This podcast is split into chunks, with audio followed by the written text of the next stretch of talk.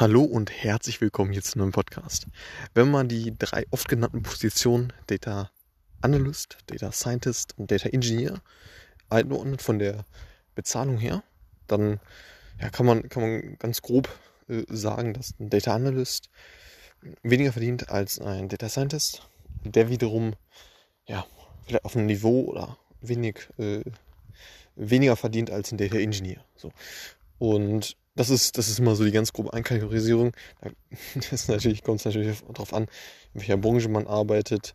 Und ähm, ja, außerdem äh, natürlich äh, hat, hat jede, jedes Unternehmen nochmal seine eigene Definition, was jetzt genau ein Data Scientist macht. Äh, ne? Und entsprechend äh, das Entgelt natürlich auch ähm, ja, definiert. So. Und genau, das ist so die ganz grobe Einkategorisierung. Sprich, ein der Ingenieur eben ja, bedingt durch Angebot und Nachfrage äh, verdient dann entsprechend am meisten. Und ähm, nachfolgend dann der Data Scientist, anschließend der Data Analyst. So. Und genau, das ist so die ganz, ganz grobe Einkategorisierung. Und ansonsten kann man sich natürlich auch noch äh, den entsprechenden Plattformen darüber informieren. Da gibt es da heutzutage echt gute Möglichkeiten, da mal so einen Überblick zu erhalten. Alles klar, bis zum nächsten Mal. Ciao.